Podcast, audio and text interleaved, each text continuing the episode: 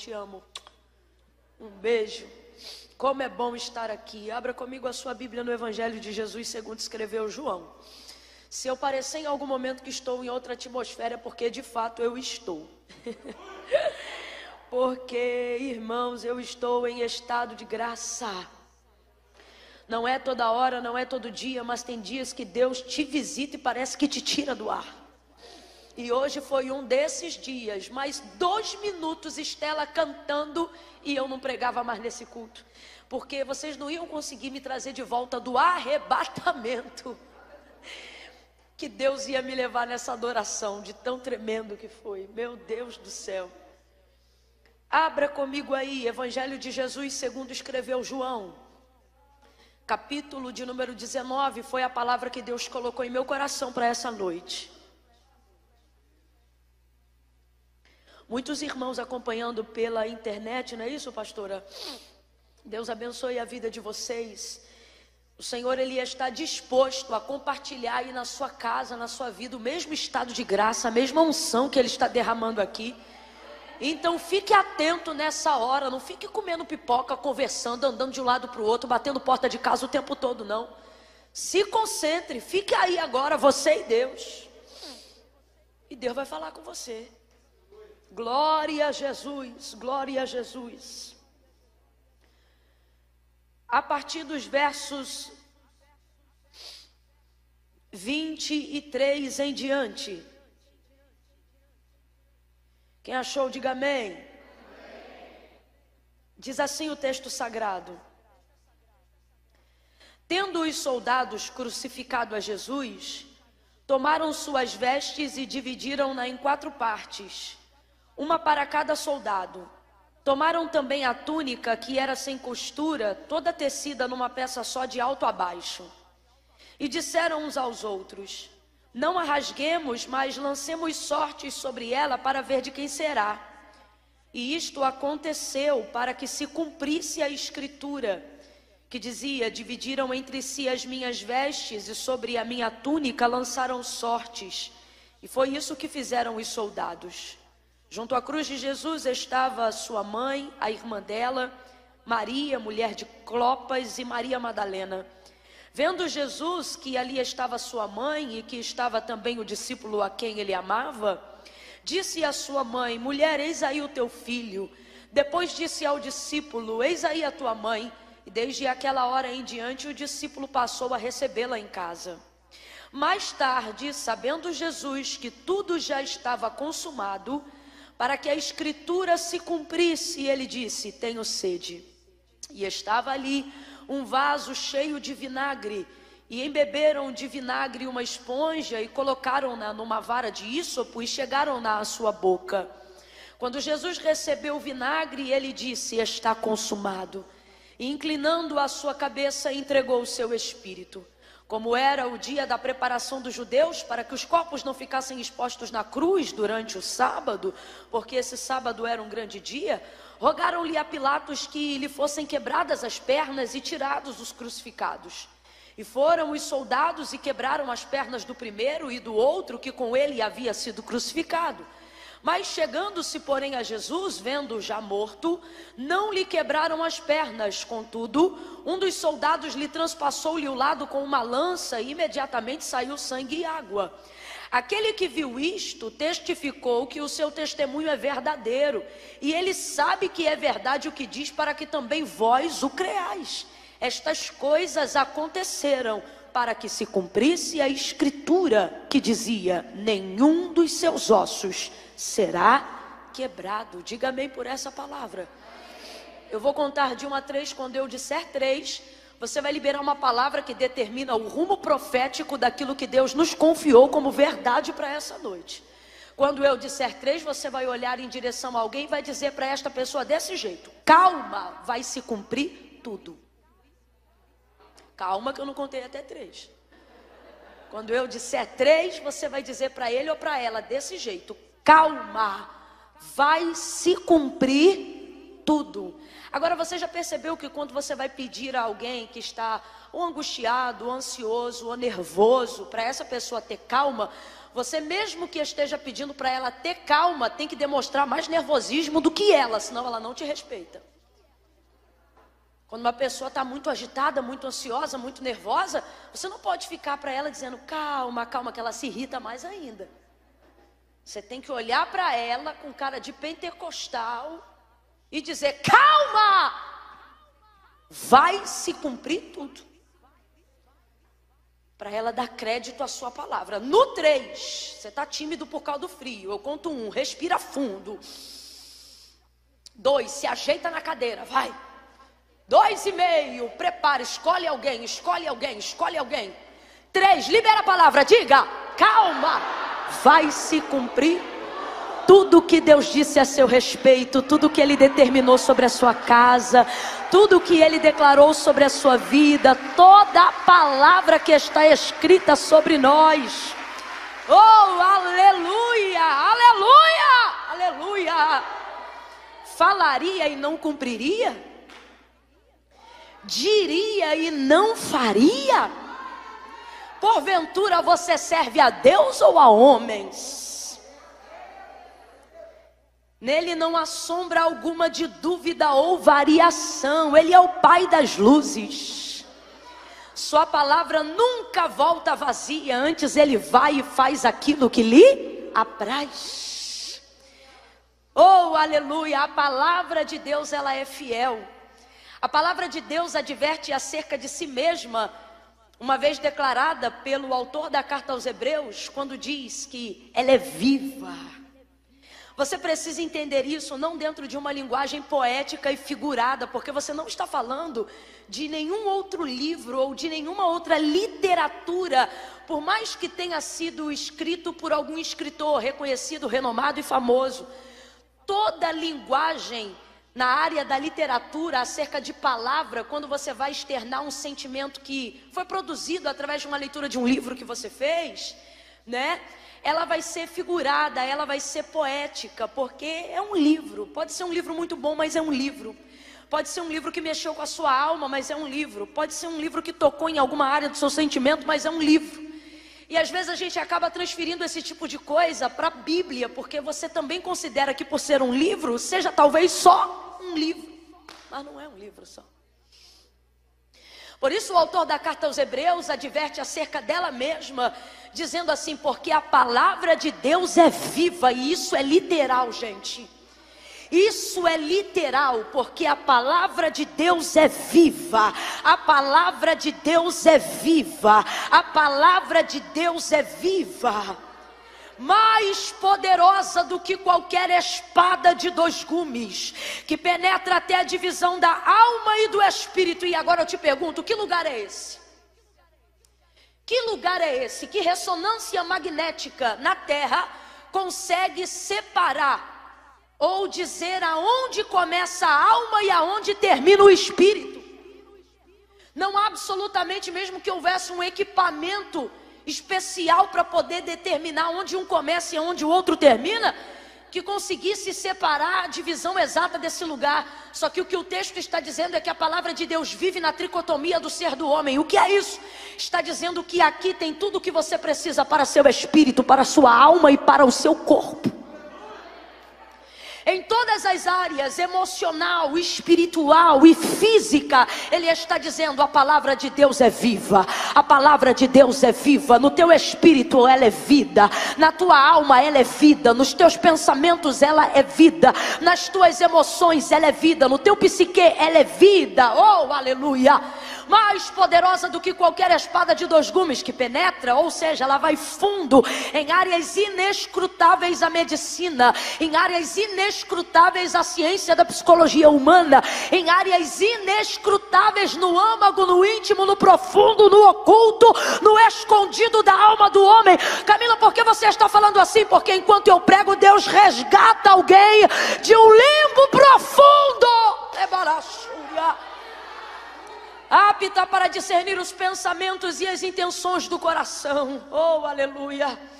Às vezes a gente vem num culto como esse, e lembrando das nossas necessidades, a gente começa a pensar que precisa de tanta coisa.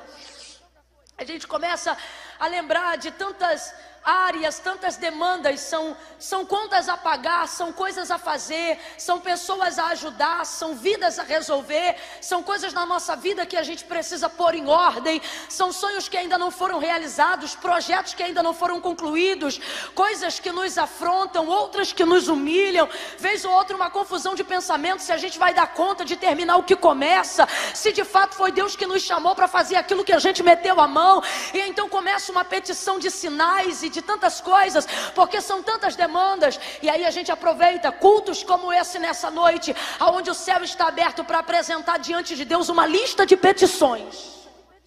E a gente começa a pedir a Deus de acordo com a nossa necessidade. Mas, na verdade, o autor da carta aos Filipenses, né, quando o Paulo vai falar aos Filipenses, ele deixa muito claro que, na verdade, nós não somos abençoados por Deus de acordo com as nossas necessidades, mas de acordo com as riquezas da sua glória. E a gente trabalha e caminha com Deus como se Deus só estivesse disposto ou disponível a corresponder às nossas necessidades. E a gente vai caminhando e vai vivendo uma vida com Deus como se só valesse a pena incomodar Deus, importunar Deus, fazer uma oração de petição diante de Deus, se for para pedir algo que vale a pena, ou seja, algo de acordo ou ligado à necessidade, a necessidade de algo que eu não poderia ter com minhas próprias mãos, a necessidade de algo que eu não poderia fazer com o meu próprio bolso, aí sim vale a pena pedir, aí sim vale a pena falar com Deus, e o Senhor está dizendo: e se eu te disser que o meu maior prazer não é corresponder à sua necessidade, mas é realizar realizar os seus desejos. E se eu te disser que o que eu estou falando agora não é frase emocional para mexer com o seu ser, mas é a palavra de Deus dita pela boca, a boca de Isaías. Qual, Camila? Que Deus não trabalha para cumprir necessidades, Deus trabalha de acordo com a expectativa dos desejos. Está na hora da gente entender que a palavra de Deus não se move por sentimento, a palavra de Deus não se move por emoção, a palavra de Deus se move por ela própria, ela só corresponde ela mesma. Quando o texto diz que Deus é fiel e não pode negar-se a si mesmo, o que o texto está dizendo não é que Deus não nega o meu emocional. O que o texto está dizendo é que Deus não nega a sua palavra. Já parou para pensar por que, que Moisés era tão era respondido tão prontamente por Deus? Já parou para pensar por que, que Jó fez aproximadamente 70 perguntas para Deus e no capítulo 38 Deus responde praticamente todas de uma vez só? Já parou para pensar porque quando Abraão falava com Deus, Deus lhe dava resposta positiva positiva em tudo que ele pedia. Olhe o texto e você vai ver. Eles não oravam o que sentiam, eles oravam o que sabiam. Como assim? Ao início de todas as orações dele, orações de Noé, orações de Moisés, eles oravam assim, ó, porque tu disseste, eles oravam a palavra. Eles oravam o que Deus dizia, eles oravam aquilo que Deus falava, e essa palavra é viva, essa palavra tem correspondência.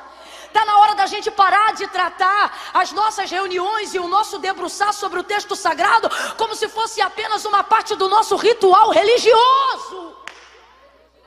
Essa é a realidade que o mundo nega.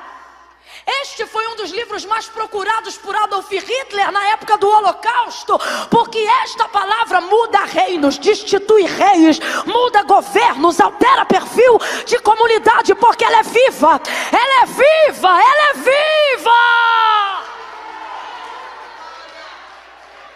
Ela é viva. Alivia o compressor para mim, a altura está ótima, não precisa mexer na altura. É só no compressor, porque eu sou pentecostal e não consigo pregar sem gritar. Ela é viva. Estamos vivendo como se ela fosse abstrata, sensorial. E quando você trata a palavra assim, a sua fé também se torna assim. Uma fé que depende de culto, uma fé que depende de atmosfera.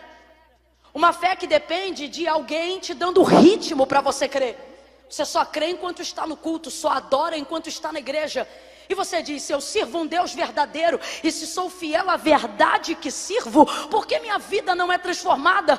Porque quando você trata a palavra como se fosse algo sensorial, religioso ou ritualístico, a sua fé é o reflexo disso. É uma fé que precisa ser motivada. É uma fé que depende o tempo todo de uma harmonia, de uma melodia, de um pregador te dando motivos para você glorificar. De um culto, de um ritual e de uma liturgia, aonde você sobrecarrega quem o dirige, ou o pastor, ou o pregador, ou o dirigente, seja lá quem for, achando que é ele que tem que te dar motivos para renovar a sua fé. Quando na verdade, quando um crente, um crente, não estou falando de um não crente, quando um crente vem para a igreja, ele não deve vir esperando motivação de quem vai pregar ou cantar ou dirigir. Ele já deve sair de casa tendo os próprios motivos que fizeram ele chegar no culto de adoração ao Deus que ele diz adorar. Quantas pessoas estão deixando de viver uma transformação plena, uma vida abundante? Hoje o pastor Jefferson falou algo aqui que acertou meu coração como uma flecha. Eu fiquei apavorada quando ele disse: viver com Cristo é viver mais do que carregar o egoísmo da salvação. Porque o fato é que os acomodados que nada fazem depois que recebem a Cristo, só ovacionam a si próprios a salvação, utilizando como justificativa para julgar a outros. São pessoas que normalmente no processo não da salvação, mas do desvio da salvação que já foi garantida, queimam no mesmo fogo do inferno, aonde queima o prostituto, o fornicário, o assassino, o mentiroso, os que se desviam e se esquecem de Deus. Por quê, Camila? Porque peca, porque prostitui, porque rouba? Não, porque ao invés de gerar obras, desenvolveu o orgulho da santidade, porque achou que era só ser salvo e acabou. A palavra de Deus é viva. E ela quer se movimentar em nós para a realização de coisas tremendas. Escute isso. O mover não traz palavra, mas a palavra traz o mover. Eu já entro aqui em João, mas você vai entender. Primeiro eu preciso falar daquilo que nós vamos tratar aqui, porque o texto diz na narrativa que nós lemos que enquanto João está vendo Jesus Cristo sendo crucificado no Calvário, ele vai ter uma leitura totalmente diferente do sentimental e do emocional enquanto vê Jesus Cristo sendo crucificado.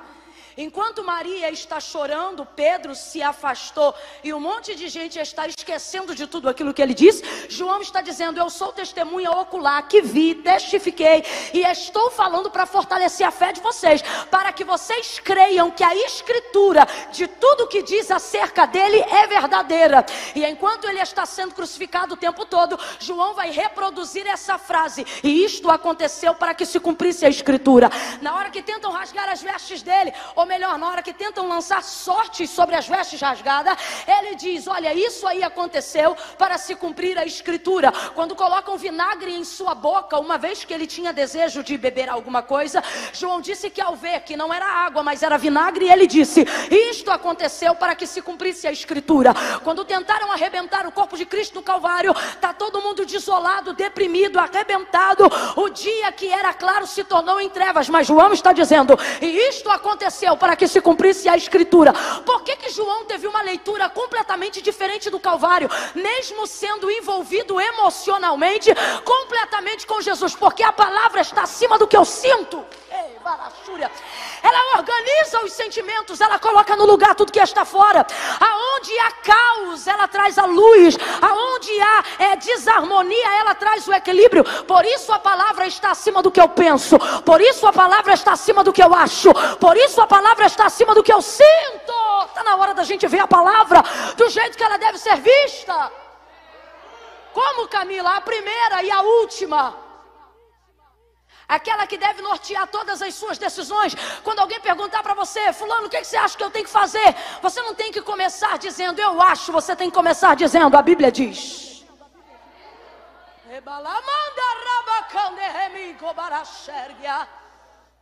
Ela existe desde o princípio com todas as coisas. O autor da carta aos Hebreus afirma que tudo que existe, tudo que há, céus, terra e os mundos foram criados pelo poder da sua palavra. Ouça isso, ouça isso. Eu vou entrar em João 19, mas ouça isso. Em Gênesis capítulo de número 1, você vai ver que a terra está em trevas, sem forma e vazia. Diga comigo, caos. Duas verdades nós vemos no texto antes de chegar no verso 3. Primeiro, o caos não determina a ausência de Deus. Porque o texto diz: sem forma em trevas vazia, mas o Espírito de Deus se movia. sobre a face das águas, águas que estavam num abismo que reinava em trevas. Mas o texto diz, não é Camila? O texto diz que o Espírito era de Deus. Completa para mim para eu ter certeza que você está acompanhando. O Espírito era de? Qual era o Espírito que se movia? O Espírito de? Não era de Satanás no meio das trevas, não, não. Era o Espírito de Deus. Não tem lugar que Deus não entre. Não tem lugar que Deus não se mova conforme Ele quiser. Ah, Camila, porque aqui Deus vai e ali Deus não vai. Quem é você para dizer onde Deus entra e onde Ele não entra? Aonde Ele vai e aonde Ele não vai. Do Senhor é a terra, a sua plenitude, o mundo e aqueles que nele habitam. A escritura da terra está no nome dEle, porque Ele afundou sobre os rios e Ele a formou sobre os mares. É tudo dEle, filho. É tudo dele, ele ama a igreja, mas se tiver que entrar no prostíbulo, ninguém fica na frente dele. É tudo dele, ele ama o altar da adoração, mas se ele tiver que entrar numa boca de fumo, ele entra sem ser usuário, faz o que ele quiser e tira lá de dentro quem ele quiser sem pedir licença. É tudo dele. Nele, por ele, para ele são todas as coisas, preste atenção. Gênesis 1, o Espírito de Deus se movia sobre a face das águas. Então preste, preste muita atenção nisso. Deus estava lá e não está parado. E também não está indignado, nem enfurecido, nem enraivecido. Deus está lá, está se movendo, mas não está fazendo nada. Não está realizando nada. Está se movendo, mas não tem sol está presente, mas não criou lua. Deus está lá, mas não tem estrela. Deus tem poder para fazer, mas ainda não fez. Tem até mover. Completa aí, meu povo. Tem até? Mover. Tem até? Hum. Mas ainda não realizou nada. Porque não é mover que realiza. Mas no verso 3, o texto abre a narrativa dizendo sobre o princípio da criação: E disse Deus.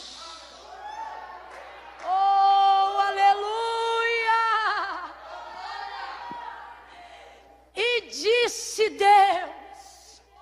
Narrativa do hebraico do verso 3 do capítulo 1 de Gênesis é a mesma narrativa no hebraico do capítulo 3 de Êxodo, de quando Deus apareceu a Moisés na sarça ardente e quando Moisés é convencido por Deus a ir ao povo para libertar o povo, ele então pergunta quando eu chegar lá e perguntarem qual foi o Deus que me enviou a eles, o que eu respondo? O Senhor disse a ele, Moisés, quando você chegar lá, diga que o eu sou te enviou a eles.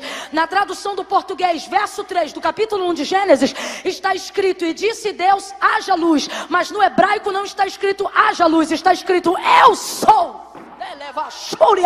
Eu sou luz, o mesmo texto. E lá em Êxodo 3, também no verso 3, quando ele diz eu sou, ou oh, ele está fazendo memória de duas coisas a Moisés, para que o povo saiba qual é o Deus que está dando garantia da saída deles do Egito. Ele, quando diz eu sou, está fazendo menção ao memorial do seu nome, que é carregado pela sua fidelidade a Abraão, Isaac e Jacó. Quando ele diz eu sou, e o povo ouvir, os pais na fé, daqueles que estão lá no, no Egito, vão se lembrar. O Deus de Abraão se lembrou de nós, o Deus de Isaac se lembrou de nós, o Deus de Jacó se lembrou de nós. Se ele lembrou, vai dar tudo certo. Por quê? Porque Deus de Abraão, Isaac e Jacó é codinome do nome de Deus. O memorial do nome de Deus para o povo não é Yahvé. O memorial do nome de Deus para o povo é Deus de Abraão, Deus de Isaac, Deus de Jacó. Quando perguntam quem é o Deus dos Hebreus. Ora, é o Deus da sua descendência, o Deus de Abraão, o Deus de Isaac e o Deus de Jacó. E o que isso significa? Significa Deus de Abraão, o Deus que faz a promessa. Deus de Isaac, o Deus que cumpre tudo o que promete. Deus de Jacó, o Deus que dá manutenção àquilo que ele já realizou. O que, que é isso? Deus que não deixa. Deus que não deixa. Deus que não deixa. Fala isso para eles, Moisés. Mas tem um segundo significado. Porque quando ele diz, diga que o eu sou te enviou a eles, ele não está apenas fazendo memorial de que é o Deus dos seus pais. Diga para eles que é o Deus dos pais dele. Não é só isso. Ele está dizendo nas entrelinhas, Moisés, eu sou tanta coisa que não é numa conversa de uma hora de sarça que você vai saber quem eu sou. Por isso ele diz: caminha, liberta meu povo e volta nesse monte e me adora. Por quê? Porque você não conhece a Deus no primeiro encontro, você só conhece a Deus na caminhada. E aí na caminhada Moisés vai ver que ele é. Ele é o quê? Quem ele diz ser. E quem ele diz ser? Ele diz que eu sou. E o que isso significa? Ele está dizendo: eu sou o que faço e faço o que eu sou.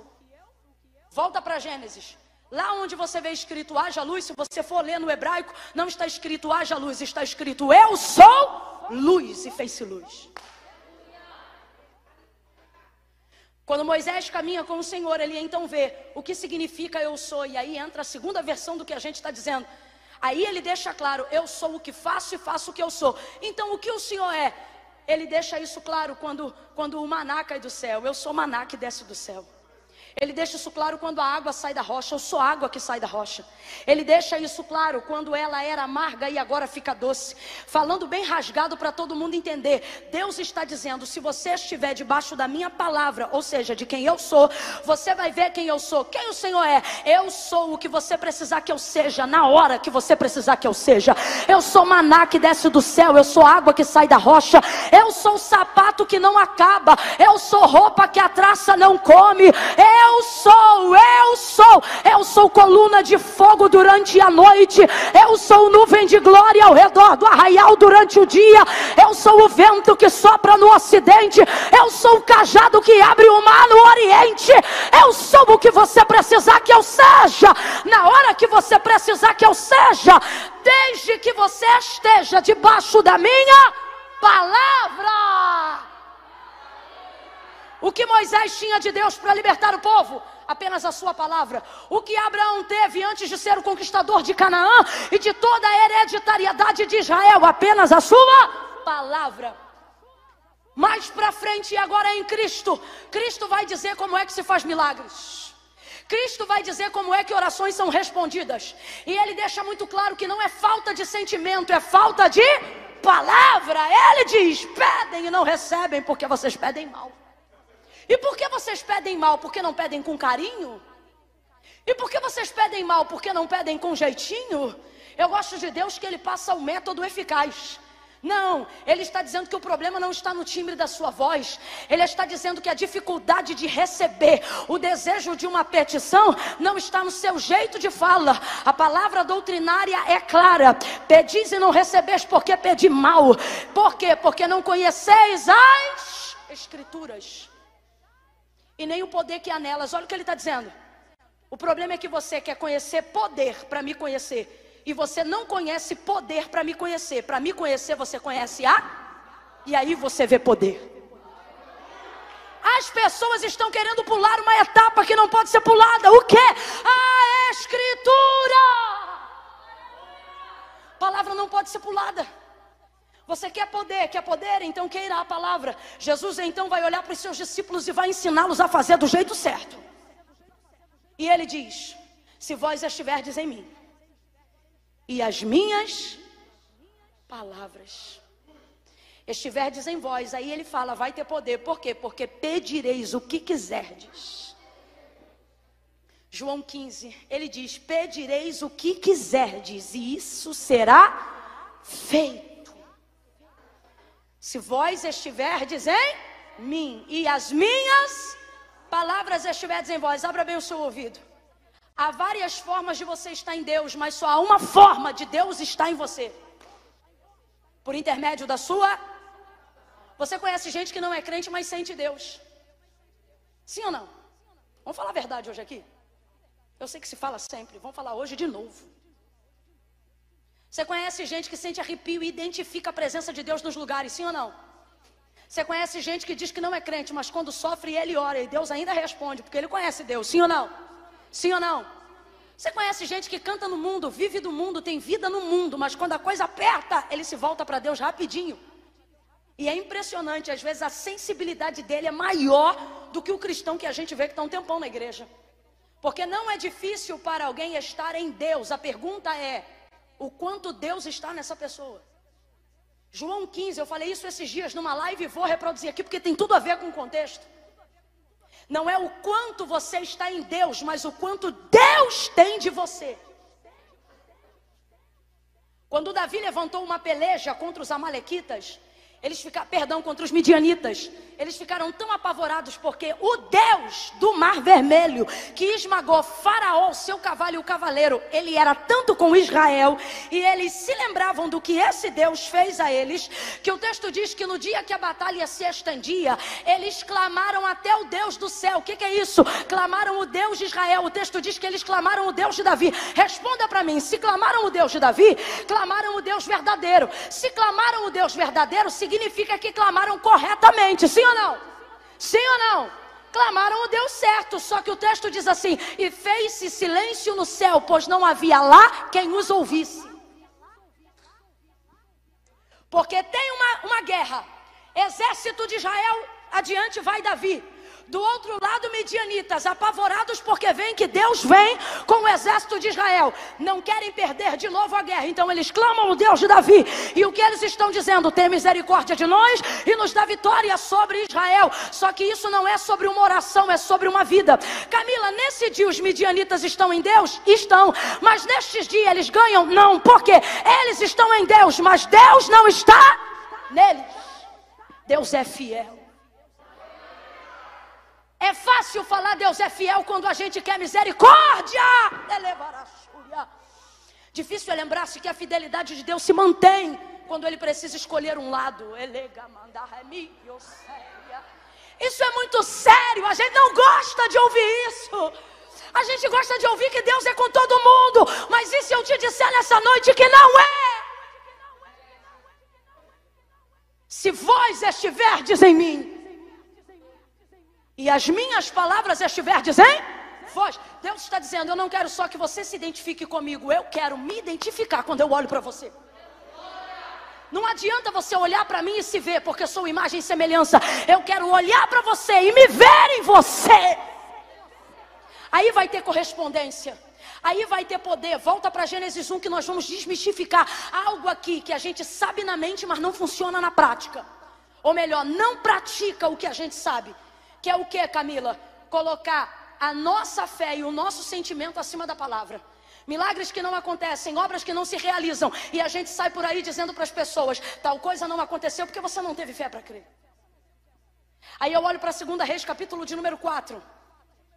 E vejo Eliseu olhando para uma mulher traumatizada e dizendo assim para ela: Neste tempo determinado tu conceberás e darás à luz a um filho. Só que o marido já era avançado em idade e ela não queria mais falar naquele assunto.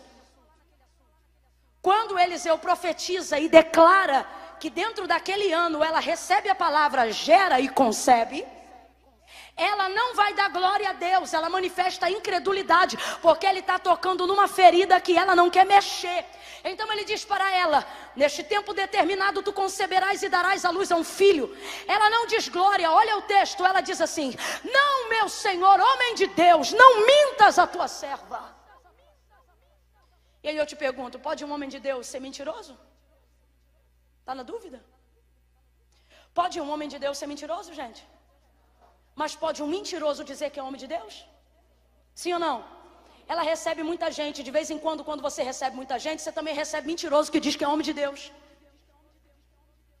Ela tem uma confusãozinha na cabeça dela. Então ela não manifesta fé, mesmo com ele declarando uma palavra de vitória. Porque uma mulher naqueles dias só perpetuava seu nome na sociedade se ela gerasse. E dentro daquela cultura, ela não gerava. E não era por problemas com ela, mas porque o marido dela era avançado em idade. Então ela era uma mulher fiel, mas uma mulher que não vivia o desejo do seu coração. Deus então usa Eliseu para provar que quando você cumpre o princípio, Deus cumpre o desejo. Ou oh, ela era fiel e Deus cumpriu o desejo. Mas na hora que ela ouve o que qualquer pessoa gostaria de ouvir, na hora que ela ouve aquilo que de verdade o coração dela desejava, ela não dá glória, ela diz: não! Não manifestou fé, não manifestou alegria, manifestou tristeza, descontentamento, incredulidade. Homem de Deus, não mintas a tua serva. Então responda para mim com inteligência, de acordo com o que está escrito. Ela creu? Ela disse amém, gente? Não, a palavra é negativa. Ela disse: Não, e tem um ponto de exclamação. Ela gritou, ela ficou indignada.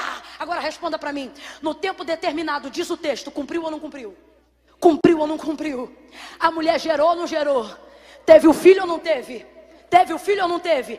É fácil quando eu não tenho autoridade para liberar a palavra e o outro não recebe, eu digo que ele não teve fé. Mas o que o Espírito de Deus está dizendo aqui é: é ele que não teve fé para receber ou você que não tinha autoridade para profetizar. Porque quando Eliseu disse: Neste tempo determinado tu conceberás e darás a luz a um filho, crendo ou não crendo, a mulher concebeu ou não concebeu, gente? Vambora, que caiam por terra as hipocrisias, que caia por terra mentira, que caia por terra os frustrados que querem tirar de nós a certeza que temos que Deus cumpre tudo que fala. Responda aí, cumpriu ou não cumpriu? Agora responda aí, ela creu ou não creu? Mas cumpriu ou não cumpriu? Porque quando Deus quer manifestar poder, Ele não trabalha com a fé que as pessoas têm em você, Ele trabalha com a fé que você coloca nele. Então você precisa colocar a fé na palavra. Não é sobre o que dizem de você, é sobre o que você pensa do que a Bíblia fala sobre você. Que lugar a palavra de Deus está ocupando na sua vida? Ela ocupa o lugar de uma caixinha de remédio? Aonde está doendo e nada mais te consola, aí você abre na página amarelada do Salmo 91 e aí fica de boa? Ou não? Você está fazendo o que Deus disse para Josué: medita no livro dessa lei de dia e de noite e Ele te fará prosperar o caminho, e você será bem sucedido em tudo que você fizer. Nem para a direita, nem para a esquerda, fica no que diz esse livro, disse ele a Josué. Trabalhamos então com uma fé sensorial, queremos apoio, queremos patrocínio. Sobre essa perspectiva de que se tiver apoio, e de que se mais pessoas acreditarem, então Deus terá mais poder de fazer. Mas e se nessa noite eu te escandalizasse com a graça de Deus e dissesse para você que a sua fé não dá para Deus o poder de fazer nada? Você ficaria chocado? Ficaria de boa? Como você ficaria? Tá de boa?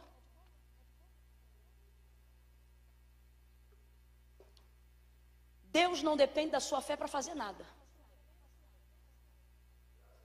Camila, vigia, porque a Bíblia diz que todo aquele que se aproxima de Deus precisa crer que Ele existe e que é galardoador daquele que o busca. Hum, não é Deus que precisa crer, Ele é o galardoador. Quem tem que crer é você. Então entenda quando eu digo que Deus não depende da sua fé para ter poder de fazer nada. Olha para mim, quando eu digo isso, o que a Bíblia respalda acerca do que eu estou dizendo é que milagres, prodígios e maravilhas não estão acontecendo em larga escala como deveriam acontecer. E presta atenção porque eu não escolhi essa palavra à toa. Essa palavra me escolheu nessa noite, ela foi profética para que em larga escala o que aconteceu na vida daquela mulher comece a acontecer na vida de pessoas da sua casa e da sua parentela, para que você manifeste a palavra de Deus aonde você está e que a sua fé esteja no que ela diz, no que a palavra de Deus diz ao seu respeito. Então preste atenção porque eu vou reproduzir novamente. Deus não depende da sua fé para ter poder de fazer nada. Mas como é que isso funciona na prática? Na prática isso funciona da seguinte forma: se eu tiver fé, Deus vai ter poder de fazer. E Deus está dizendo: não é a sua fé que me dá poder de fazer. Sua fé não me dá poder de fazer nada. Por isso ele nos trouxe aqui nessa noite e ele, ele, está dizendo: não corrija a motivação da sua fé, corrija o lugar que ela ocupa. Por que, que você é crente e que você tem fé? Eu sei que você tem. O problema é que você está colocando a motivação da sua fé acima do que a palavra diz. Deus te trouxe hoje aqui para dizer: primeiro palavra, depois a sua fé vai para o lugar certo. Pela terceira vez, então, preste atenção. Deus não depende da sua fé para ter poder de fazer nada. Por isso ele está dizendo: pare de dizer que as coisas não aconteceram porque você não teve fé. As coisas não aconteceram porque você não teve palavra. Direcionamento. A Bíblia diz que a fé verdadeira, a fé, vem pelo vem pelo e o ouvir do quê? Não, lê o versículo inteiro da palavra de Não é da palavra de ânimo, não é da palavra de alegria, é da palavra de Deus. Ezequiel 37.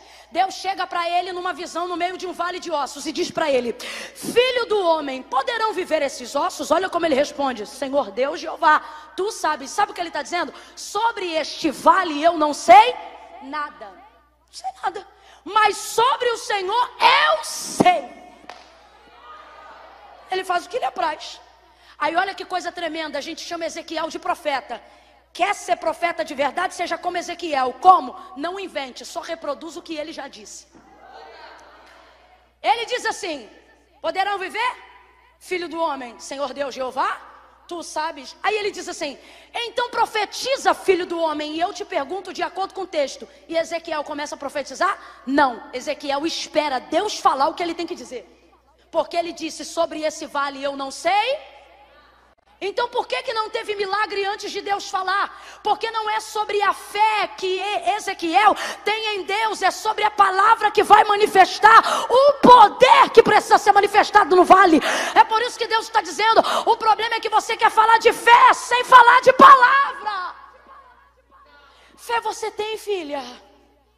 Culto de domingo à noite, uma hora dessa na casa de Deus, eu não tenho dúvida, irmão. Você tem fé, mas está no lugar errado. E por isso você tem a fé certa, mas ela no lugar errado não resolve nada. E por que, que minha fé está no lugar errado, Camila? Porque você está achando que é a sua fé que dá para Deus o poder de fazer. Mas e se eu te disser que a tua fé não é para dar a Deus o poder de fazer nada, a tua fé é para te dar o poder de receber o que Deus já fez? Jesus chega na aldeia de Betânia, Marta o encontra e diz assim para ele, na morte de Lázaro: Se tu estivesses aqui, meu irmão não teria morrido. Ela crê tanto em Jesus, tanto que ela crê que se ele estivesse lá antes, Lázaro estava vivo. Sim ou não? Sim ou não? Olha o que ela diz: Se tu estivesses aqui antes, isso é antes. Ela crê tanto, tem uma fé verdadeira, mas ela está usando essa fé no passado. Eu creio quando? Antes. Está crendo no antes, não está crendo na palavra. E a palavra é agora. Antes. Aí Jesus diz assim para ela: Marta, teu irmão vai ressuscitar. Ela dá um salto com a fé do passado e joga a fé direto para o futuro. Mas e se eu te disser que fé no passado não muda nada, no futuro também não resolve coisa nenhuma? Porque fé no passado não muda o que aconteceu. Camille, fé no futuro, você ainda não conhece o futuro. Fé que move o futuro só funciona quando você usa ela no presente. Aí olha isso. Marta, teu irmão vai ressuscitar. Olha Jesus animando a fé de Marta. Agora olha para o texto de João 11, presta atenção. Quando ele sai de onde ele está, ele diz assim: Lázaro dorme, mas eu vou despertá-lo. Aí os discípulos dizem: Se dorme, deixa que ele acorda sozinho. Não queriam voltar. Aí Jesus diz: Lázaro, nosso amigo, está morto, mas eu vou ressuscitá-lo. Presta atenção. Jesus, antes de chegar na aldeia de Betânia, já havia tomado uma decisão. Qual? Ressuscitar Lázaro. Então responde para mim: ele dependia da fé de Marta para fazer isso? Ele estava esperando a fé de Maria para fazer isso?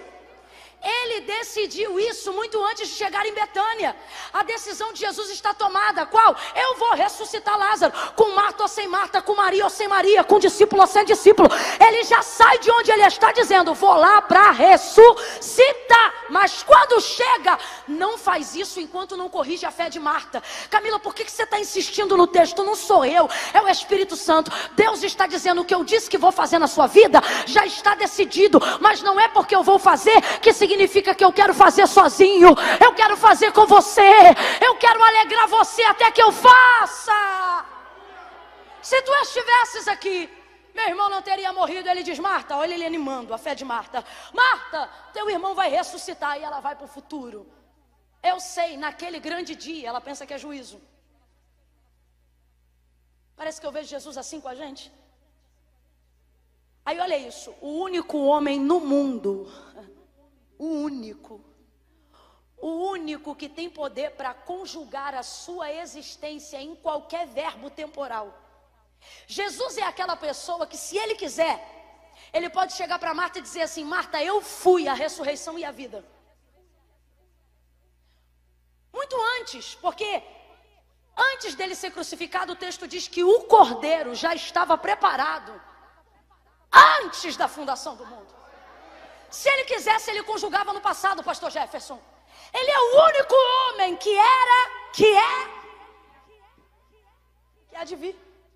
Ele é o único que anda no passado, passeia no presente e avança no futuro, dá de ré no futuro, volta no presente e visita o passado. Ele é o único! Aquele que era, aquele que é e aquele que há de vir, o Alfa e o Ômega, o princípio, o meio e o fim.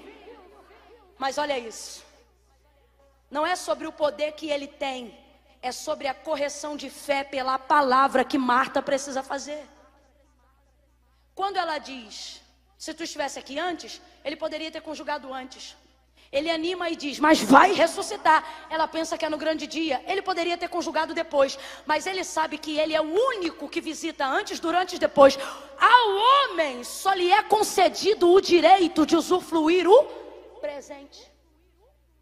Já parou para pensar que passado chama passado? Futuro chama futuro, mas o que a gente tem agora, o nome que foi dado é presente. Porque isso é o que você tem. Você não tem um minuto do amanhã. E não pode trazer de volta o minuto que passou agora enquanto eu pregava. Mas o que eu estou fazendo agora e o que você está vivendo agora, isso você tem. Jesus poderia ter dito, se ele quisesse, Marta, eu fui a ressurreição e a vida, porque o cordeiro já estava preparado antes da fundação do mundo. Quando ela pensa, ah, eu sei naquele grande dia, e no grego, quando ela diz eu sei, significa eu creio, ou seja, ela tem fé, mas está usando do jeito, e fé pode ser certa, mas se for usada do jeito, não faz. Ele poderia ter dito sobre a evidência do que vai acontecer em João 19, crucificação. Marta, eu serei a ressurreição e a vida. Mas também não conjuga no futuro, ele respeita o tempo dela. Aquele que poderia ter conjugado eu fui. Aquele que se quisesse poderia ter conjugado eu serei, sabe que tudo que ela tem é o agora. Então ele não diz nem eu fui, nem eu serei. Ele olha para ela e diz: Marta, eu sou a ressurreição e a vida. E o teu irmão vai ressuscitar, nem ontem, nem amanhã, ele vai ressuscitar agora. Agora. Sabe o que Jesus está dizendo? Quando você corrige a sua fé pela palavra, o que eu não fiz antes não importa. O que você espera que eu faça depois também não interessa. Porque a minha chegada na sua vida, quando eu coloco a sua fé no lugar certo, não importa o que você viveu ou não viveu antes, você entende que o que aconteceu ou não aconteceu antes não vai te impedir de viver o que você está para viver agora.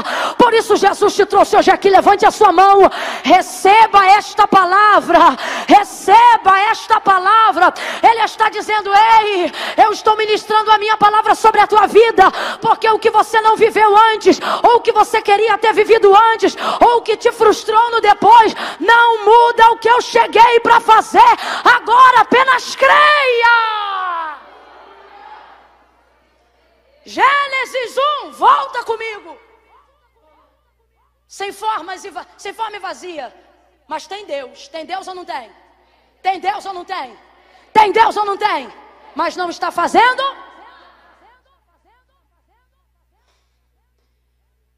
E disse Deus: haja luz. Aí começou a fazer tudo.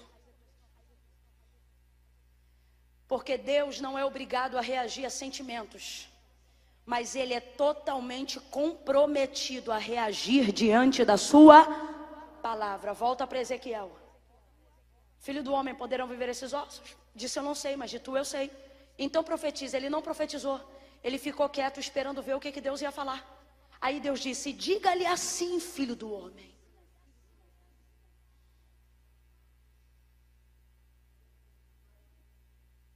Vento dos quatro cantos. Aí Ezequiel dizia: vento dos quatro cantos. Aí Deus dizia: sopra sobre este vale. Aí Ezequiel dizia: sopra sobre este vale. Quando você tem a palavra, ela traz a fé. Mas se você tiver a fé e não tiver a palavra, ela não vai trazer? Tá entendendo? Presta atenção. Volta para Gênesis 1. Tem Deus, mas enquanto não tem palavra, não acontece? É aqui que eu digo que pode ter até mover, mas se não tiver palavra, não vai acontecer? Mas depois que ele traz a palavra, aí é movimento, é astro cruzando o céu, é sol indo para uma ponta, é lua indo para outra ponta, é extensão de terra seca, é o mar se estendendo, é Deus impondo limites, é o firmamento do céu sustentando as águas de cima, é o firmamento da terra protegendo as águas nos lençóis freáticos de baixo, é erva dando semente conforme a sua espécie, é animal no mar, é animal na terra, é animal doméstico, é animal selvático, oh, são aves, répteis e oceanos. E por que que tudo isso começa a acontecer? Porque o texto começa a dizer: e disse Deus, e disse Deus, e disse Deus, e disse Deus, e disse Deus produza, e disse Deus haja, e disse Deus faça, e disse Deus seja, e disse Deus cresça, e disse Deus multiplique. Olha para quem está do teu lado agora e diga para ele ou para ela: você Está fraco? Diga, você não precisa de tudo que acha que precisa. Olha para mim. Está na hora de você entender que você só precisa de uma palavra. Sabe por que, que tem lista tua do teu pedido que você tem fé, mas ainda não foi correspondida? Porque a lista dos teus pedidos é tão grande que você tem uma fé para cada pedido. Você tem uma fé para cada pedido. É por isso que tem coisa que tu arrasta desde 2017. Já podia ter riscado tudo da lista. Mas não consegue riscar. E por que, Camila? Porque não tem fé? Não, fé você tem. O que está te faltando é uma palavra. Deus te trouxe hoje aqui para te dizer: por que você não foca na minha palavra? Por que na hora de orar você não ora a minha palavra? Você já percebeu quais são os louvores que saciam a nossa alma? São louvores que invocam a. Porque Deus só corresponde à sua. Quando Deus disse assim para Moisés: Eu vou destruir todo esse povo aqui agora. Aí Moisés convence Deus do contrário. É isso mesmo. Moisés convence Deus do contrário. Não dizendo assim, eu acho. Não, ele diz assim, porque o que dirão Faraó e os egípcios, quando ao nos tirar de lá, tu disseste a eles. Aí Deus dizia: tá bom. Então minha presença vai contigo para te fazer descansar. Aí o povo irava a Deus. Aí Deus chamava Moisés no gabinete de novo. E dizia assim: teve uma vez que Deus ficou tão irado que Deus disse assim: Moisés, vamos exterminar todo mundo e eu vou começar uma nova hereditariedade a partir de você. Nas entrelinhas, Deus está provando a fidelidade de Moisés, porque o que Deus está dizendo é: risca Abraão. Aí olha o que ele diz: Mas e o que tu disseste a Abraão? Aí Deus diz: Tá bom.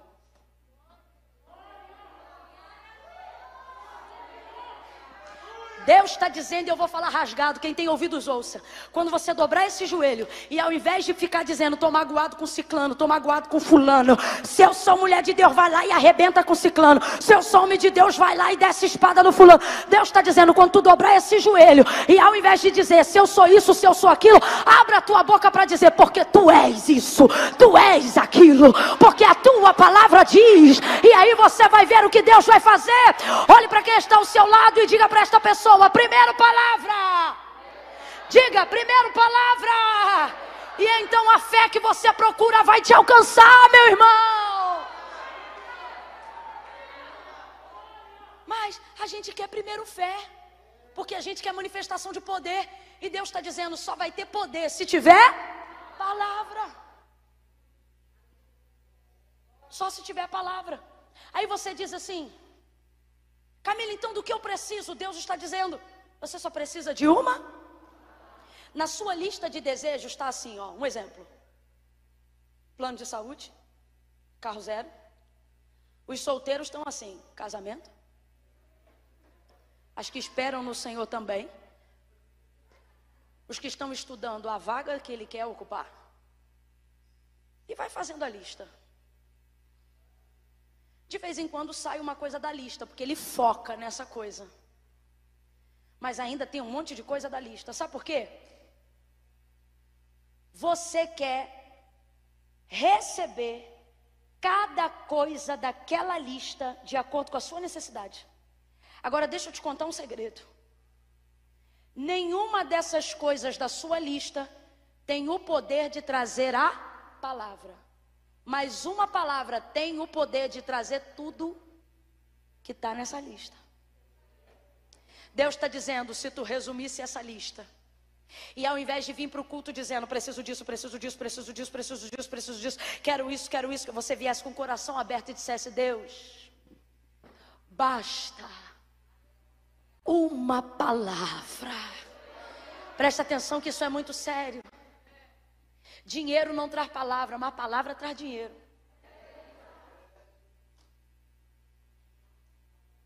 Saúde não traz palavra, mas palavra traz saúde. Mas você não vem para o culto e diz quero palavra, você vem para o culto e diz quero saúde. Você está entendendo? Quem está entendendo que virou doutrina, diga glória a Deus. De que adianta a gente se revirar hoje aqui, irmãos? Glória a Deus que Deus usou Estela para fazer isso com a nossa alma. Ativar a nossa fé, mexer com o nosso espírito, nos levar a um nível de humilhação, de quebrantamento e de adoração verdadeira, pura e sincera. Só que Deus está dizendo: Isso é maravilhoso. Eu estou colocando a sua fé no lugar certo. Mas você não pode sair daqui sem uma. Porque é essa palavra que vai fazer você entender porque Deus avivou o seu espírito. Tinha Deus, mas enquanto não tinha palavra não acontecia, porque Deus só corresponde à sua então Deus não depende da minha fé para ter poder de fazer nada. O que isso significa? Significa que, tendo fé nele ou não, ele continua podendo. Ouça-me. Tendo fé nele ou não, ele continua podendo. Porque ele não depende da minha fé para ter poder de fazer. Mas por que que mesmo assim eu creio? Porque a minha fé não dá para Deus o poder de fazer, mas a minha fé me dá o poder de receber aquilo que Deus já fez. É por isso que eu creio, mas creio em quê? Na palavra. Camila, o que isso tudo tem a ver com João 19? Tudo. Porque Jesus resolve o Calvário. E João muda a perspectiva do Calvário por apenas uma única coisa. No caso de Jesus, ele era a própria palavra. Segundo, no caso de João, ele conhecia o que a palavra dizia acerca de Jesus. Maria está desesperada e João está sereno. Está triste? Está triste. Mas quando você sabe o que a Bíblia diz, você pode estar olhando para o mesmo lugar que todo mundo olha, mas você tem uma perspectiva totalmente diferente do que estão dizendo, do que estão vendo, do que estão falando, porque você sabe que vai reinar, vai dominar e vai prevalecer o que a palavra diz, porque céus e terra passarão, mas as minhas palavras nunca hão de passar. Três verdades sobre João 19 e eu encerro, porque a parte mais difícil eu já apliquei. Jesus vai passar o maior momento de dor, angústia e agonia da sua vida, cruz do Calvário, por amor a mim e a você. Pegam as vestes dele, João diz assim, verso 24: Foram os soldados que fizeram isso. Fizeram o quê? Pegaram as vestes dele, iam rasgar. Alguém disse: Não rasga, lança sorte. Escuta, olha o que o texto diz. João está dizendo: Eu sou testemunha ocular. Ele está dizendo: Ninguém me contou, não. O que eu estou falando para vocês, eu vi. E estou contando para vocês para quê? Para edificar a fé de vocês, para que vocês creiam que o testemunho dele é verdadeiro. Olha o que ele está dizendo, para que vocês creiam que a palavra dele é verdadeira. Porque Jesus é verbo, verbo é palavra. Ele é verdadeiro. Aí olha o que João diz: Eu vi. Os soldados pegaram a túnica dele e lançaram sortes, desnudaram Jesus. O homem mais santo que já vestiu carne no mundo está nu praticamente nu. E os soldados que são os seus algozes, depois de terem batido, vituperado, estão agora zombando dele. Aí pegam as suas vestes e começam a pensar em lançar sorte. Vamos lançar sorte para ver para quem cai. João está desesperado. Só que em dado momento, ele começa então a fazer a leitura. Aí ele diz assim: Isto aconteceu para que se cumprisse a. Está escrito escritura, mas a gente substitui muito bem por palavra. Isso aconteceu para que se cumprisse a palavra. Vamos lá. Isso aconteceu para que se cumprisse a palavra. Porque a palavra dizia o quê? Aí ele diz: citação do texto de Isaías. Dividiram entre si as minhas vestes e sobre elas lançaram sortes. Aí João diz: quem fez isto foram os soldados. E agora eu pergunto para o ministério Sementes da Fé: quem fez isso foram os soldados ou foi Isaías?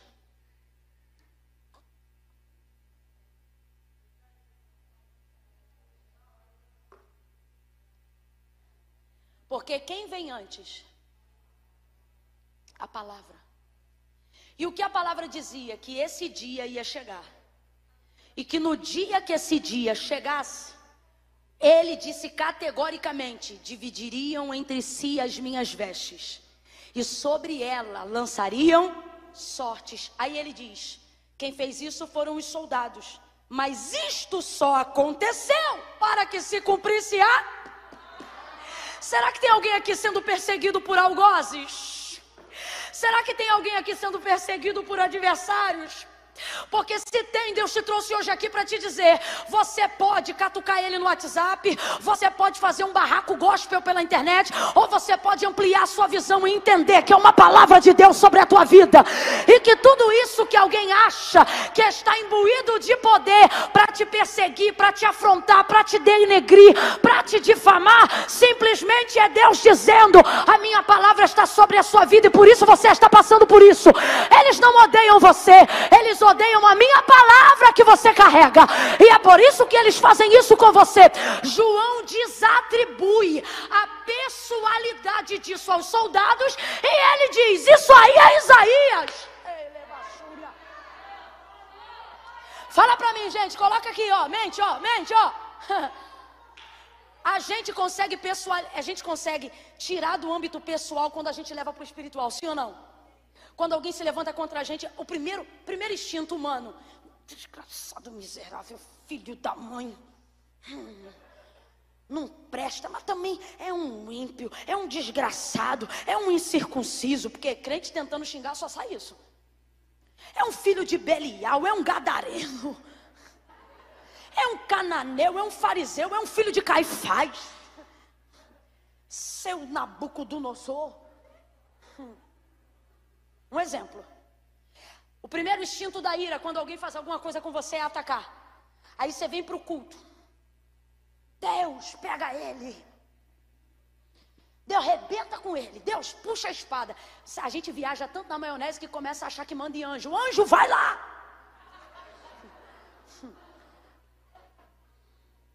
Daqui a pouco o anjo não vai lá, mas vem aqui. E diz assim: Você tem que amar. Que diferença você tem dos que te odeiam se você também odiar? E que diferença você tem dos que te agridem se você também agredir? Por isso vos digo, disse Jesus aos seus discípulos: orai pelos que vos perseguem, amai os que vos. Aí você pensa, eu sou crente. Porque só quem já foi humilhado já sentiu raiva de ser crente. Porque você pensa, se eu não fosse crente agora. Mas o Espírito diz, mas você é. Aí você. Hum, hum.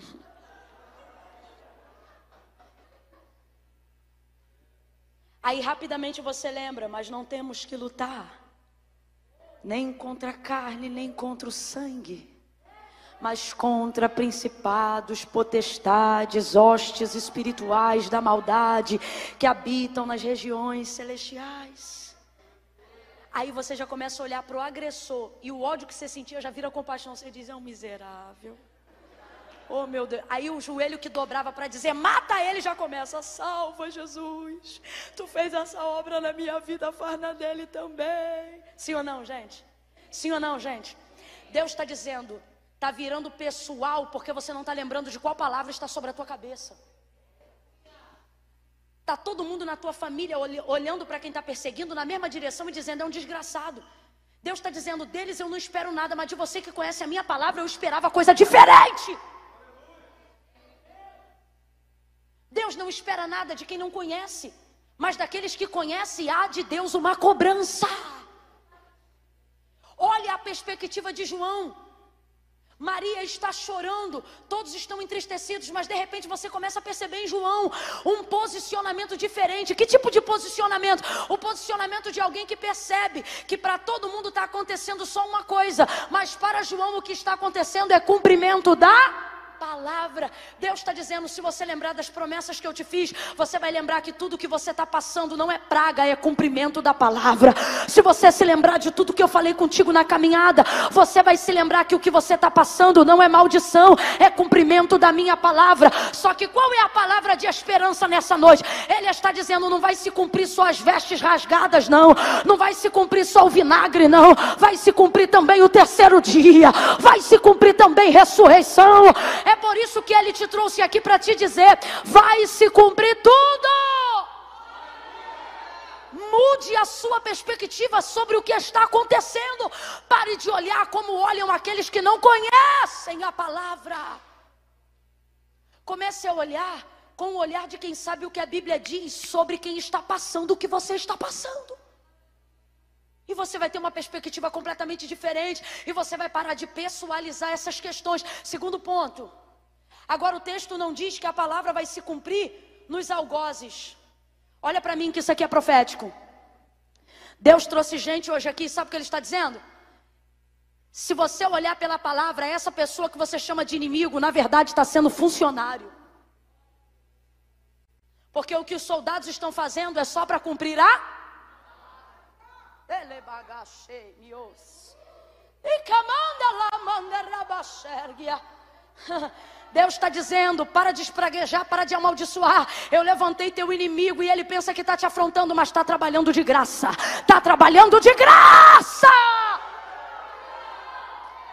Segundo ponto, agora entra você na história.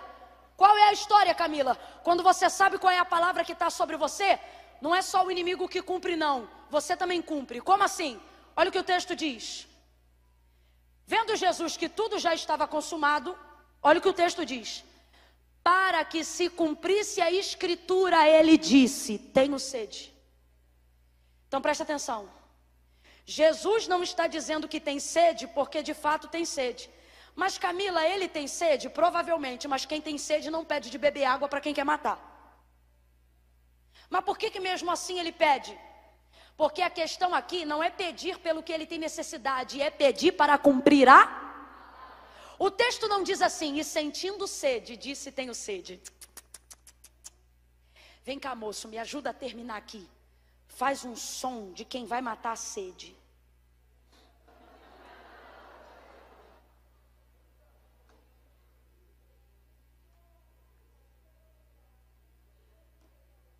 Ajuda teu servo, ajuda tua serva, ajuda os crentes e ajuda os pais que as tia da salinha não aguentou mais.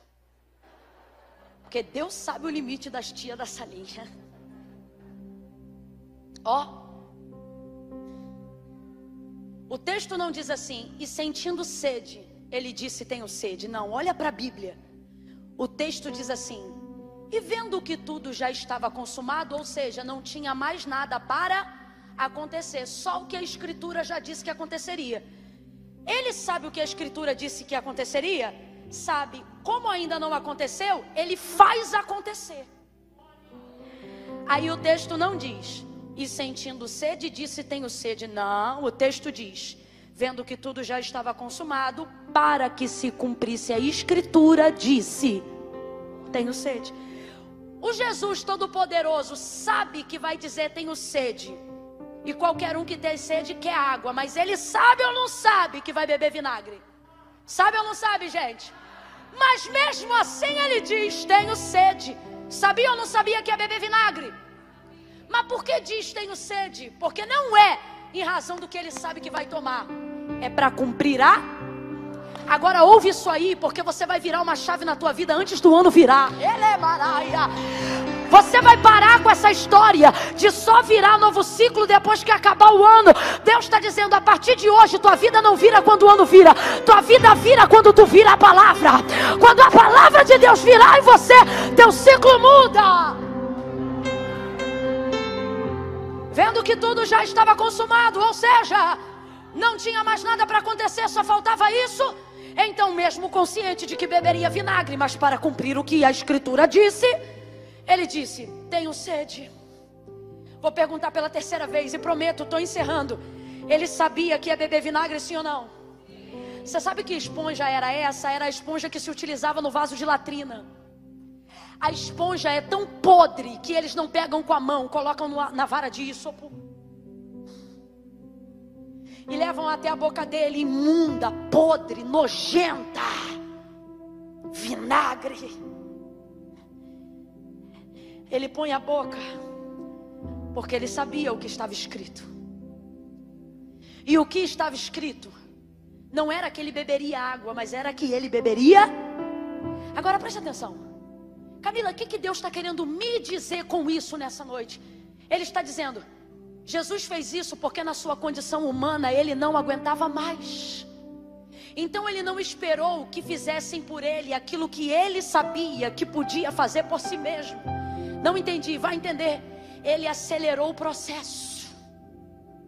É quando você já sabe o que vai acontecer e ao invés de esperar que aquilo se faça sozinho, você vai lá e se adianta. Camila, ainda não entendi. Você já entendeu? Lembra aquele dia que você não ofendeu ninguém, mas para acelerar e adiantar a tua vida, Deus disse: vai lá e pede perdão assim mesmo. Aí você vai lá e pede perdão mesmo sem ter feito nada. E alguém pensa: para que tu pede perdão ao ofensor se foi ele que te machucou? Aí a gente diz: porque eu não sei o que tem sobre a vida dele, mas eu sei o que tem sobre a minha, e eu vou acelerar o meu processo. Olha para quem está do teu lado, ajuda a carioca e faz assim para ele. Ó, eu vou te dizer o que é isso. Faz assim para ele. Assim, ó, sabe o que é isso? Acelera, acelera o teu processo. Quando você tem de Deus uma palavra, você tem o poder de acelerar o processo. Camila, eu não entendi. Vai entender. Tem momentos da sua vida hoje que você já sabe o que vai acontecer. Aí Deus está dizendo, vai esperar que aconteça para quê? Se você já sabe que é assim. Vai lá e pede perdão. Vai lá e confessa logo que tem que confessar. Beija quem tiver que beijar, abraça quem tiver que beijar, abraçar.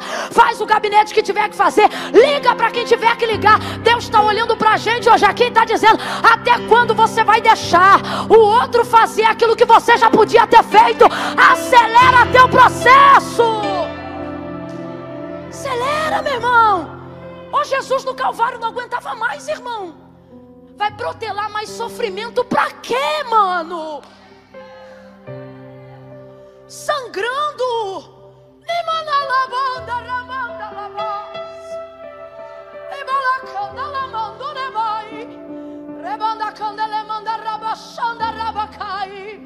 Deus está dizendo: a cura da tua família está na tua mão. Mas de vez acelerar o processo, você diz: Nisso eu não me meto. E Deus está dizendo: Mas a palavra que eu te dei podia resolver isso aí tudinho.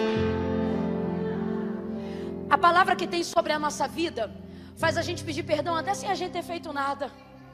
Porque não é sobre apenas você aliviar o outro ou se aliviar.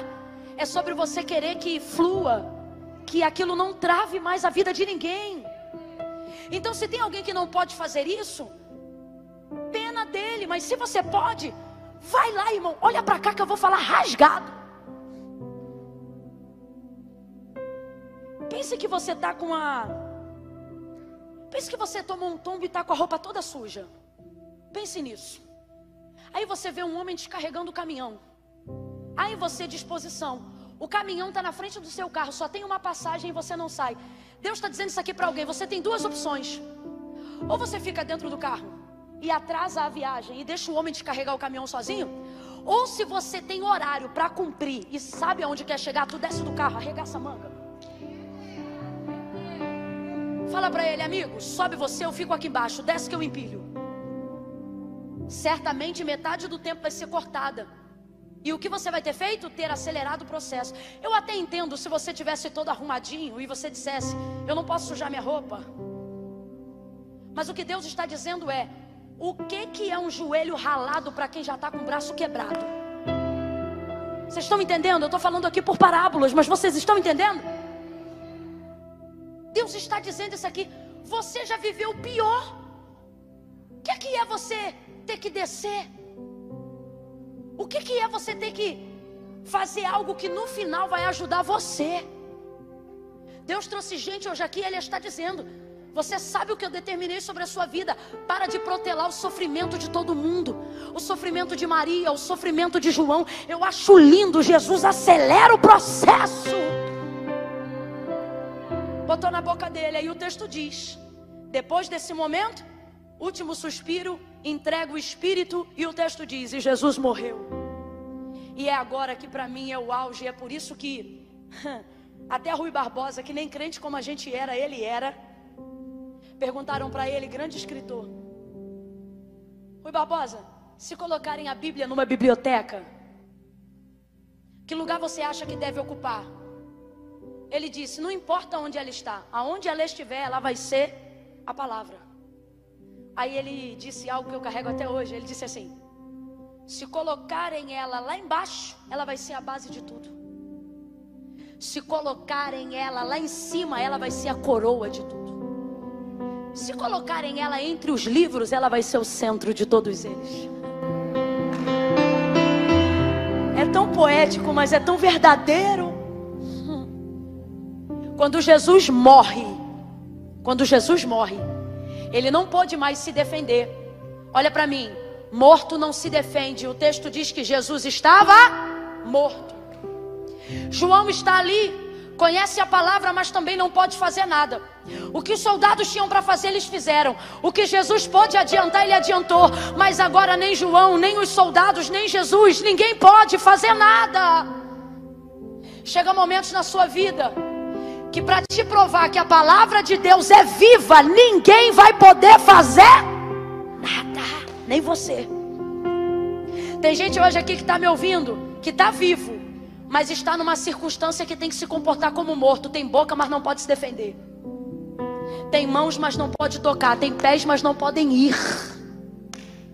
Não pode falar. Aí olha o texto: Jesus está preso, amarrado e morto. Pegam então um pedaço de madeira para tirar as pernas dos para tirar os crucificados do madeiro, vão arrebentar as pernas. O texto diz assim, e você já tem que começar a achar esquisito daqui. Olha como é que quem tem palavra sobre a vida, as coisas começam a ficar esquisitas. Eles estão em três. O texto diz que Jesus está no meio. Completa aí, meu povo. Jesus está no. Arrebentam as pernas do primeiro. Vão no terceiro. Se tem dois algozes e três homens, por que a quebradura não é não é sistemática? De repente ficou aleatória. Arrebenta a perna. Gente, não tem lógica. Como é que arrebenta a perna do primeiro e pula para o terceiro? Deus trouxe gente hoje aqui para dizer: para de botar para de botar na conta da coincidência coisa que só não está acontecendo porque você está debaixo da minha palavra. Chegam em Jesus. Quando chegam em Jesus, vão para quebrá-lo. Mas o texto diz que vendo o morto, não o fizeram. Aí João diz assim: não foi bem isso, não. João diz assim: ó, não fizeram, porque sobre ele.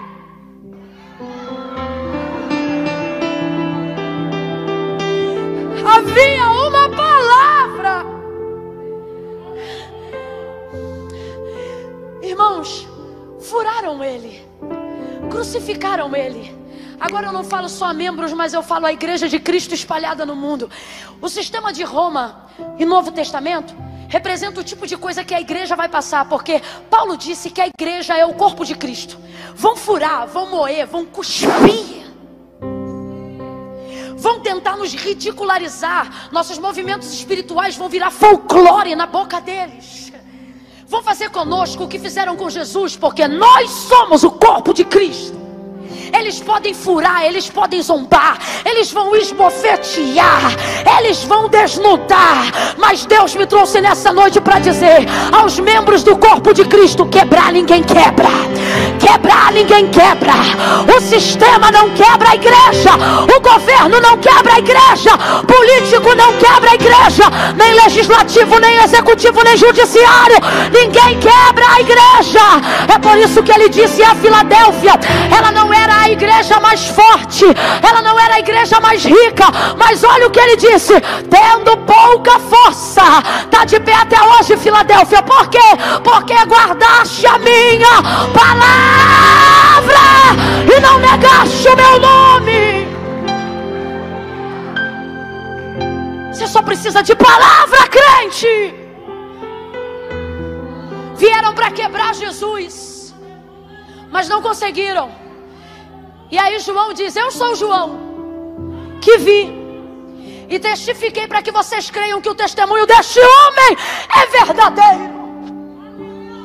Que vieram sobre ele para quebrar, quebrar, como fizeram com o da direita, como fizeram. Olha para mim, olha para mim. O mundo vai impelir sobre você a pressão de dizer: quebrou da direita, vai te quebrar também. Você acha que você é melhor do que o que está na esquerda? Vai te quebrar também, pastor. Só que Deus está dizendo: não é sobre o que dizem a seu respeito, é sobre você ter consciência do que eu já disse a seu respeito. Mil cairão ao teu lado, dez mil à tua direita, mas tu não serás atingido. O texto diz: chegando-se, porém, a Jesus, vendo que estava morto, se estava morto, não podia reagir. João não reagiu, Jesus não reagiu, Maria não reagiu. Mas tem alguém ali que está presente. E o autor da carta aos Hebreus disse que ela é viva. Quem estava ali, gente?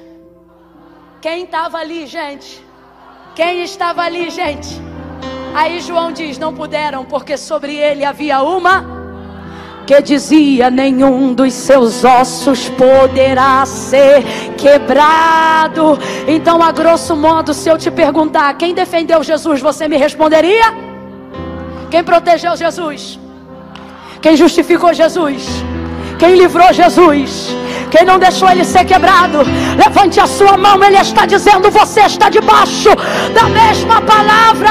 Não vai ser quebrado, não vai ser destruído, não vai ser derrubado, porque sobre você é uma palavra. Quem acredita fica de pé, num salto de glória. Eu não sou um qualquer, você não é uma qualquer. Sobre a sua vida há uma palavra. Você está debaixo de uma palavra. O que, que Deus disse a respeito dos seus filhos? Então, quando o sistema vier com a marreta na mão para arrebentá-los, traga sobre eles a palavra. Qual é a situação que você está passando no seu local de trabalho? O que é que estão dizendo sobre a economia do Brasil? Ai, Camila, eu estou desesperado. Porque estão dizendo isso e isso sobre a situação do Brasil e eu tenho, eu tenho uma empresa. E o Senhor está dizendo: quem sustenta a tua empresa é a Ibovespa ou é a minha? Porque se for, se você depende altamente da condição do dólar, se desespere. Mas se você tem promessa, traga sobre a sua vida a porque foi ela que te trouxe até aqui. Olha para mim, irmão. Quem te trouxe até aqui foi a palavra. A mandinga perdeu o efeito, não é por causa da cor da tua pele. A mandinga perdeu o efeito porque sobre você tem uma. Alguém disse: Ó, manda avisar para ele que o nome dele está na boca do sapo, debaixo de sete palmos da terra. E alguém falou: e você vai mandar corregado? Não vou mandar nada, a palavra vai falar por mim. Não vale maldição nem encantamento sem causa. Se vós estiverdes em mim e as minhas palavras estiverdes em vós, pedireis o que quiserdes e vos será feito. Deus está dizendo: vocês querem poder? Então busquem na minha, orem conforme a minha palavra preguem a minha palavra, vivam de acordo com a minha palavra. E quando vocês chegarem em lugares, Tem coisas que vocês não vão nem precisar dizer, porque a palavra de Deus será viva em vocês.